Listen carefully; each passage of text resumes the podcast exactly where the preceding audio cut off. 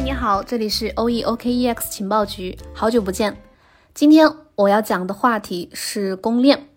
今年上半年公链的发展态势呢非常迅猛。我们今天呢就以 Solana 这个公链为主题来切入，讲一下公链这个话题。在刚刚过去的八月，Solana 代币 SOL 价格暴涨，实现了一个月五倍的涨幅。代币价格的飞涨呢，和它的生态增长有着非常显著的关系。但是，Solana 火爆的背后，其实也遭遇了严重的宕机的危机。在 DeFi 市场爆发之下，像呃 Terra、Polygon、Near，还有 Avalanche、Phantom、OKX Chain 这些公链，在今年的上半年呢，都迎来了一个快速增长。这些公链上生态的爆发，掀起了新一波的公链热潮，也意味着新一代公链的机遇崛起。那么我们今天节目呢，主要就是来讲讲 Solana 它的火爆和危机，以及来谈一下如何去评估一条公链的价值和它的发展机会以及面临的问题。如果你有什么想法呢，可以欢迎加入 OE 官方社群，添加微信贝贝零零零幺六八，加入社群去交流，同时也可以获得海量的精品课程和学习资料。Solana 呢，它是一个呃，目的是为了构建一个高性能的去中心化，而且是免许可的一个节点网络，也就是一条公链。在二零二一年的 DeFi 和 NFT 浪潮当中，Solana 的生态迎来了爆发，成为了加密资产领域知名的区块链之一。有网站的数据显示啊，当前 Solana 的这个验证者，网络上的验证者达到了一千零四十二个，它的活跃质押代币数已经超过了三点八亿枚，质押率高达百分之七十五点五。那么在生态方面呢，目前 Solana 上面的生态项目主要涉及包括 DeFi、NFT，还有链游、钱包以及一些跨链这些项目。比如说一些优秀的项目，包括这个去中心化交易所 Saber、Radium，还有 Serum、Oxygen，以及炼油板块的 Star Atlas、Aurora，还有 Defiland。那么得益于 Solana 生态的增长呢，它的这个原生代币 SOL 也在近一个月表现出非常惊人的涨幅。根据 OE 平台显示。SOL 代币价格在九月九号创下了二百一十六美元的历史新高，最高点距离它的八月初的涨幅呢，已经达到了百分之五百四十，较一月份的两美元呢，暴涨了百分之一万零七百。那如果我们从本质上来说的话，Solana 它网络之所以能够捕获这么巨大的价值，它的关键其实主要在于它的可扩展性和交易处理效率。那么这其中的核心呢，又是在于它的共识机制。Solana 的历史证明，也就是 POH（Proof of History） 的这个机制，能够通过区块链将时间和状态进行解耦。解耦的意思呢，就是指的是变量不再同时共同的直接影响一个方程的结果，这个是数学当中的一个含义。那么通过这个方状态呢，通过这个方式，它可以获得较大的最大的效率和吞吐量。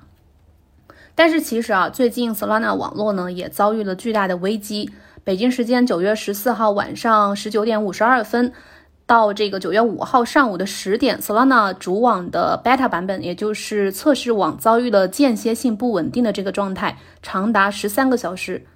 在此期间，Solana 链上的所有应用没有办法正常运转。随后，Solana 验证者社区呢选择去合作去重启网络。截至九月十五号下午十四点，社区在升级到一点六点二五版本之后呢，才完成了主网测试版的重启。之后，这些应用还有区块链浏览器和支持系统才陆续恢复。针对出现宕机的原因，Solana 官方账号在 Twitter 上面有一份声明，当中说到，Solana 的主网测试版它因为交易负载大幅增加，达到了四十万 TPS 的这个峰值，这些交易充斥着交易处理队列，缺乏对网络关键信息的优先排序，导致网络开始分叉。这次分叉导致内存消耗过多，一些节点下线。了解 Solana 的朋友应该听过，他们曾经宣称可以达到六点五万到十万的这个 TPS，真正流量来袭的时候却没有办法处理。那么这是否就意味着一味的追求高 TPS 必然也会带来问题？这次崩溃事件呢，确实让不少人对 Solana 的信心大打折扣。有人开始对 Solana 能否有能力去承载机构级的流量这一点表示怀疑。毕竟，像 DEX 还有借贷这些 DeFi 金融应用呢，都是构建在智能合约公链上的。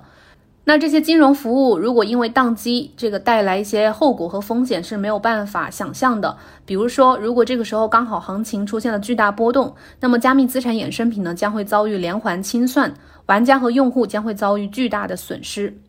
虽然说 Solana 它遇到了一些危机和问题，但是不可否认，今年以来 DeFi 市场大爆发，以及连续几波的 NFT 的这个热潮，包括元宇宙还有 GameFi 这些，确实给公链提供了更多的表现机会。众多公链开始迅速的崛起，并且逐步的构建起自己的生态，也进一步推动了 NFT 和 GameFi 这些项目的火爆。根据专业数据分析网站显示，所有公链当中，近七天表现最为显眼之一的是 OKEX Chain，近七天锁仓价值增长了百分之一万五千五百六十。截止到九月十七日，链上的 TVL，也就是锁仓价值是一十二点六亿美元。OKX Chain 当前链上的总交易笔数呢是三千两百七十四万八千七百二十五，持币地指数是一百一十一万六千五百二十五。当前网络上的链上的这个 TPS 呢是二十点八。在今年的 GameFi 元宇宙的浪潮当中，OKX Chain 也采取了一些举措去助力区块链生态的发展。比如说八月份的呃黑客松第二季，还有这个很多的 GameFi 项目和 DeFi 应用 NFT 平台都加入了 OEC 生态。比如说这个角角斗士这个游戏，还有 SOTA 这个平台。那么当越来越多的公链出现的时候，我们如何去评估一个公链以及它的公链代币的价值？公链又如何能够在激烈的竞争当中快速的去抢占市场？首先，本质上呢，一定是在于这个公链的性能和体验。从用户或者是投资者的角度出发呢，这一点主要是体现在交易处理效率和交易费用上面。交易速度快，交易费用低，能够极大的去提升我们的交易和使用体验，为 DeFi 用户降低交易门槛。同时呢，它也会吸引更多的有高交易需求的。呃，应用项目去基于这个公链去构建，带来用户量的提升和活跃度的上升。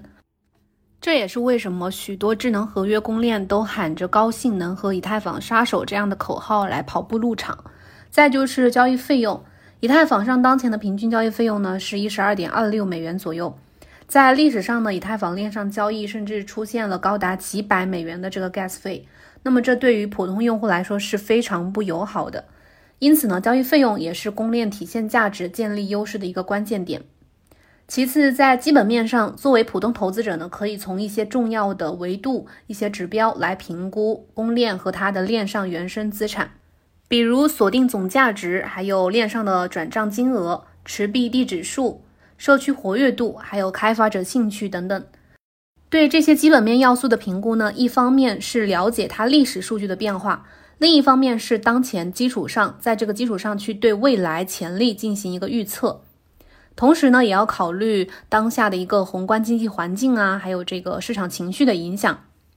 那么公链代币的价值呢，我们可以主要从三个角度去考虑，一个是资本属性，还有一个是商品属性，还有一个是价值存储属性。这也被称为公链代币的内在价值三角。资本属性呢，就是意味着它是否能给你带来收入。商品属性呢，就是它能否用于交易以及被消耗；价值存储属性呢，就是代表未来依然能够去维持你的一个购买力。另外，有一些公链，他们为了这个将用户快速的吸引到公链上面去，也会采取一定的这个激励政策或者是措施，这也是可以去考虑和评估的一个角度。在公链这片红海当中呢，每一条独特的区块链呢，可能都有它存在的价值，很难从单一层面去判断某一条公链的好坏。从某一层面上来说，很多这些公链竞争者们，它还是有很大的发展空间的。同样，他们也面对着巨大的机遇和挑战。而像今年这样的 DeFi 呀、NFT 这些爆发，会将公链的发展潜力和它的竞争激烈程度放大数倍甚至数百倍之多。首先，我们来看一下在机遇方面，NFT 的爆发和以太坊的性能问题呢，给其他的公链提供了巨大的发展空间。作为公链龙头，以太坊一直都面临着可扩展性和交易效率的问题。随着去年夏天 DeFi 这个热潮的开启，它的性能问题呢就进一步显现。高昂的交易费用、拥堵的交易速度，一直都是 DeFi 进一步发展壮大的一个枷锁，也是用户最大的痛点之一。那么众多主打高性能、低交易费用的去中心化公链就开始崛起，正在挖掘更有说服力的价值叙事和更广阔的发展空间。如果我们从这个角度来看，面对未来这个行业的整个行业的爆发，以及数万亿美元市值的这个蛋糕，以 Solana 为代表的公链的爆发以及他们市值的疯狂飙升呢，似乎也没有太让人感到诧异。其次就是挑战方面，以太坊的公链竞争者们呢，都想要稳固自己的市场地位的话，主要面对着三个维度的挑战，一个是自身的性能和安全性，还有一个是以太坊本身霸主的这样的存在。第三个就是 Layer Two 的爆发，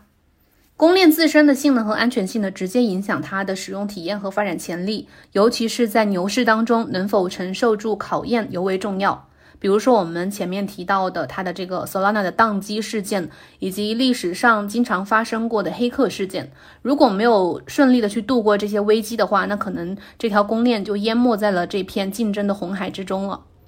第二个挑战呢，就是来自 Layer Two 的成熟和爆发。在 Arbitrum 和 Optimism 推出之后，以太坊 Layer 2的发展速度或许会超出我们的预期。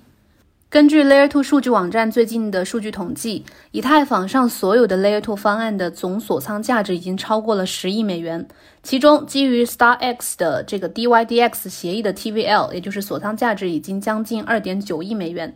Nami 一点零的锁仓量呢是一点五九亿美元，Optimism 的锁仓量是一点五七亿美元。而上线仅仅一周多的 Arbitrum One 主网 TVL 也已经达到了六千六百万美元以上。